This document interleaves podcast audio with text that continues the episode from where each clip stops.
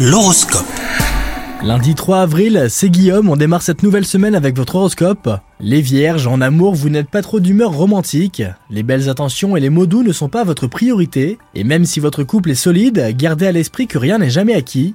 Si vous êtes célibataire, trouver votre moitié semble être devenu une priorité pour vous. Vous faites tout pour multiplier les rencontres, mais rappelez-vous que quantité ne rime pas toujours avec qualité. Au travail, certaines fonctions ingrates vous agacent au plus haut point, des tâches répétitives vous accaparent et vous ennuient. Côté santé, tout va bien, vous débordez d'énergie et vous enchaînez les activités en tout genre. Passez une bonne journée les vierges